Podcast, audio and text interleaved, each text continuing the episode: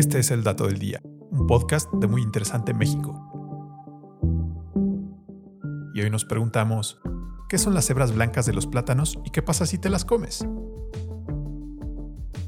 Los plátanos son de las frutas más consumidas por los aficionados a la vida saludable, los adictos a los postres y los deportistas, desde los de alto rendimiento hasta los guerreros de fin de semana. Los plátanos aportan una carga importante de carbohidratos, vitaminas y minerales esenciales para nuestro cuerpo. Además, protegen el corazón, reducen la fatiga y regulan el tránsito intestinal para esas veces cuando estamos tapados. Y si eres fanático del plátano y lo consumes con regularidad, te habrás dado cuenta que tiene unas hebras blancas que casi siempre desechamos. Sin embargo, los expertos en nutrición dicen que esas partes del plátano tienen un alto valor nutricional y sería bueno dejar de hacerles el feo.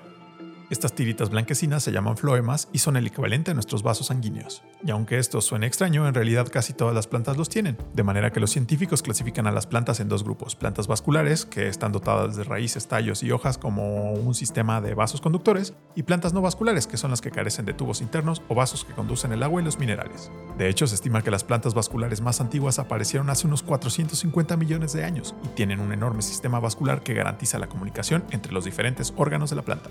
Asimismo, las hebras blancas del plátano se llaman de manera formal paquetes de floema y son precisamente tejidos conductores que transportan agua, nutrientes y distintas moléculas para el adecuado desarrollo de la plantita.